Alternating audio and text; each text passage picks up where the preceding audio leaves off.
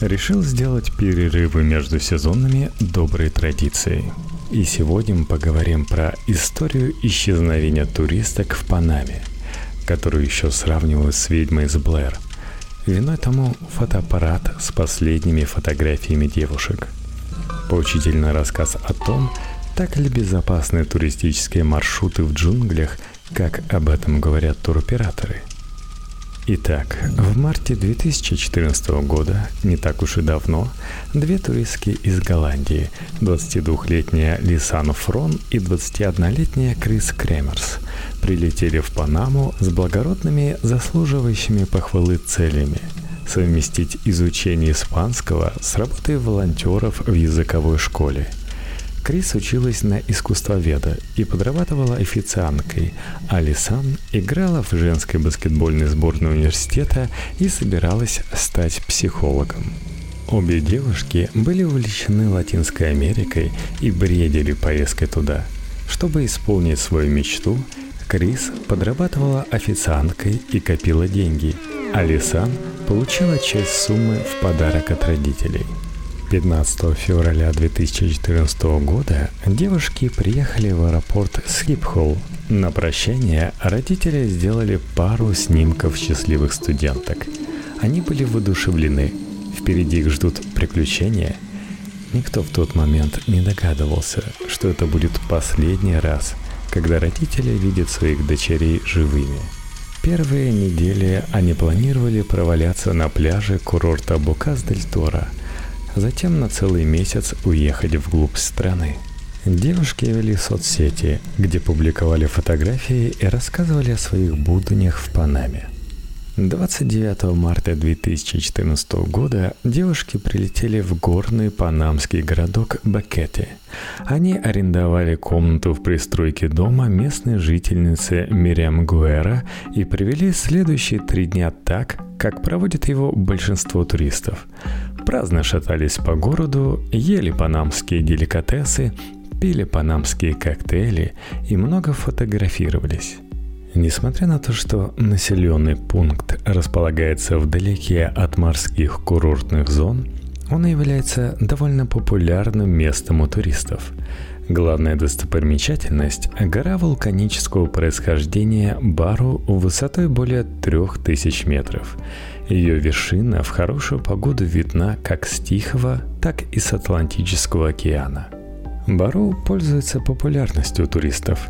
Хоть она и пологая, восхождение на нее требует определенной подготовки. Поэтому большинство туристов отправляется не на саму вершину горы, а выбирают пешие маршруты на расположенные рядом сопки и холмы – на многих оборудованы смотровые площадки, откуда открывается удивительный вид на город и бару. Еще одной достопримечательностью Бакеты являются настоящие джунгли, которые окружают город. Правда, на расстоянии первых трех километров они довольно жалкие, а вот в 6-7 весьма внушительные. 31 марта в понедельник подруги отправились в языковую школу – но узнали, что занятия начнутся только через неделю. В освободившееся время девушки решили исследовать местные пешие туристические маршруты. Тем более, что в языковой школе работал опытный гид Фелисиана Гонсалес. Крис и Лисан заказали у него две экскурсии. В ближайшую среду на клубничную ферму у подножия великого вулкана Бару – а в четверг на сам вулкан. Во вторник, в час дня, Гонсалес видел своих клиенток, обедающими на уличной террасе бакетской закусочной недалеко от школы. Но на следующий день на оплаченную экскурсию никто не явился. Гид, по всей видимости, был образцом порядочности, а не студент, который ждет 15 минут и уходит, но он отправился в дом, где девушки снимали комнату – чтобы узнать, что задержало его клиенток. И выяснил, что вечером накануне туристки не вернулись домой. В тот же день мужчина сообщил полицейским о своих подозрениях. Утром 3 апреля полиция вскрыла пристройку, в которой жили студентки. В комнате нашлось два ноутбука, После изучения данных оказалось, что самым частым запросом в браузерах девушек был четырехкилометровый маршрут «Эль Пианиста». «Эль Пианиста» проходит на северных окраинах Бакете. Первые полтора километра тропы очень спокойные. Маршрут тянется вдоль кофейных плантаций и пальмовых рощ. Затем дорога становится более узкой и дикой – и через 3 километра заканчивается смотровой площадкой. Это конец официального маршрута, где туристы обычно поворачивают назад.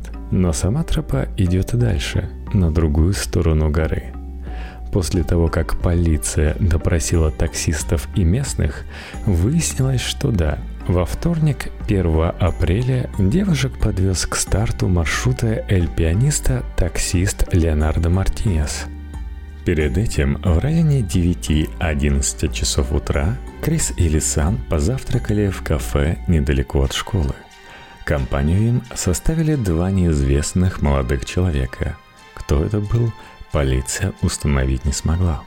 Между двумя и тремя часами дня туристки расспросили владельца местного кафе Джованни о маршруте, и мужчина отпустил с ними своего пса для надежности – в Панаме это нормальная практика, когда пса используют как проводника. Если туристы потеряются, им стоит сказать четвероногому гиду «домой», как тот выведет потеряшек обратно к людям. Через час пес вернулся один. Джованни, вероятно, последний человек, который видел Крис или Сан – в районе пяти часов вечера владелец еще одной забегаловки на тропе Эль Пианиста Педро Капон увидел двух девушек. Были ли это Крис или Сан, неизвестно, возвращающихся с маршрута. Они спросили его, как им добраться до города, а он галантно объяснил, где останавливаются автобусы и такси. Девушки поблагодарили Педро и ушли. Но куда именно, мужчина не заметил – но, скорее всего, пропавших просто перепутали с другими туристками. Свидетелем этого разговора стал некий американец, чье имя панамская полиция не называет. Поиски длились почти два месяца. Девушек искали с помощью вертолетов. В мае на помощь с панамским коллегам прибыл отряд кинологов из Голландии – они прошли по злосчастному маршруту и пришли к выводу, что он далеко не так безопасен, как заявляется в туристических брошюрах. В первый же день поисков собак искусали осы. Потом отряд попал под ливень, и оказалось, что поскользнуться на мокрых камнях и получить травму вполне реально. Поиски прошли безрезультатно – в конце мая убитые горем родители пропавших дали согласие на прекращение поисковых операций. Казалось бы, все. Но неожиданно в июне того же года история получила продолжение. Примерно в 10 километров от места, где велись поиски, в реке Кулебре местная жительница обнаружила рюкзак, который, как оказалось, принадлежал Лисан – она отнесла его в полицию и уверенно заявила, накануне на том же месте рюкзака не было. В рюкзаке нашли две пары солнцезащитных очков, 83 доллара, паспорт Фрон, пустую пластиковую бутылку, фотоаппарат Крис, два купальных бюстгальтера и телефоны – iPhone, принадлежавший Крис Кремерс, и Samsung Galaxy, владелицей которого была Лисан – вот такие вот разные девушки. Все вещи были аккуратно упакованы, и ни майские ливни, ни речная вода не испортила технику. И вот что говорится в полицейских отчетах. 1 апреля с обоих телефонов через несколько часов после начала похода девушки попытались позвонить в службу спасения 112. К сожалению, результата это не дало. В джунглях не было связи – После этого подруги выключили телефоны. Очевидно, чтобы не посадить батарейки. Звонки продолжались вплоть до 11 апреля. Утром и вечером Крейс и Лисан по очереди включали смартфоны и пытались позвонить спасателям. 5 апреля Samsung Lisan полностью разрядился и больше не включался. На следующий день iPhone впервые за все время включили без введения пин-кода, очевидно для экономии заряда. Между 6 и 11 апреля iPhone включали 77 раз. Последний раз, 11 апреля, его включили в 10.50 утра и больше не выключали. Через час батарея фона полностью села – и самое главное, на фотоаппарате обнаружили около 100 снимков, которые девушки сделали на Эль Пианиста. Эти снимки на суде криминалисты назвали зловещими и сравнили с фильмом «Ведьма из Блэр». Первые фотографии, сделанные на маршруте, вполне обычные. Крис или Сам по очереди позируют на камеру, беспечно улыбаются и, в общем, наслаждаются прогулкой – Однако затем типичные туристические фото сменились серией других, свидетельствующих о тяжелом положении, в котором находились девушки. 8 апреля ночью было сделано 90 снимков в глубокой темноте без вспышки. Разобрать на них ничего не удалось. Очевидно, их сделали, чтобы осветить дорогу в ночных джунглях слабым светом экрана фотоаппарата – на трех снимках, сделанных со вспышкой, видны ветки, обмотанные красным полиэтиленовыми пакетами. Так туристки пытались привлечь внимание вертолетов. Такие же пакеты нашли в комнате девушек. На одном снимке, самым пугающим, запечатлен затылок Крис, которая к этому моменту, видимо, уже была мертва. Находки спровоцировали новые поиски уже там, где нашли рюкзак – Через два дня спасатели нашли немногочисленные останки девушек. То, что осталось после хищников. На берегу реки в джунглях нашли шорты Крис, которые, видимо, девушка оставила сушиться на солнце. В том же месте, которое предположительно было местом их постоянного ночлега, обнаружили натянутые на ветки пакеты, куда собирали дождевую воду. Есть разные теории гибели Крис или Сан – в большинстве мистические и криминальные. Сторонники криминальной версии напирают на странную деталь, касающуюся фотоаппарата. Одна из фотографий была удалена и не подлежала восстановлению. Такое возможно только если удалить фотографию с компьютера. Но есть убедительное мнение, что это была лишь ошибка в работе фотоаппарата – Вряд ли преступники стали бы удалять фотографию с компьютера, а потом складывать деньги и технику в рюкзак и сплавлять по реке. Им было бы проще уничтожить улики. Самая правдоподобная версия звучит так. Гуляя по Эль Пианиста, девушки сошли с туристического маршрута. Затем Алисан подвернула ногу. Это ясно по найденному фрагменту травмированной стопы. И быстро двигаться – они уже не могли. Несколько часов туристки искали обратный путь. После тщетных попыток дозвониться спасателям заночевали в джунглях, как и в последующие несколько ночей.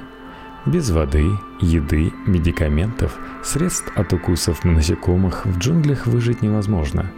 Крис сдалась раньше, а баскетболистка Лисан, несмотря на травму, оказалась выносливее – это она в последние дни жизни, оставшись одна, 77 раз включала iPhone подруги без введения пин-кода и сделала в темноте 90 фотографий, чтобы осветить себе дорогу. Тот самый гид, первым забивший тревогу, критиковал панамскую полицию за недостаточные меры в первую неделю поисков. С ним трудно не согласиться. Расстояние 8 километров между местом поисков – и участком реки, где нашли рюкзак, ничтожно. Да и слыханное ли дело погибнуть в нескольких километрах от людной туристической тропы?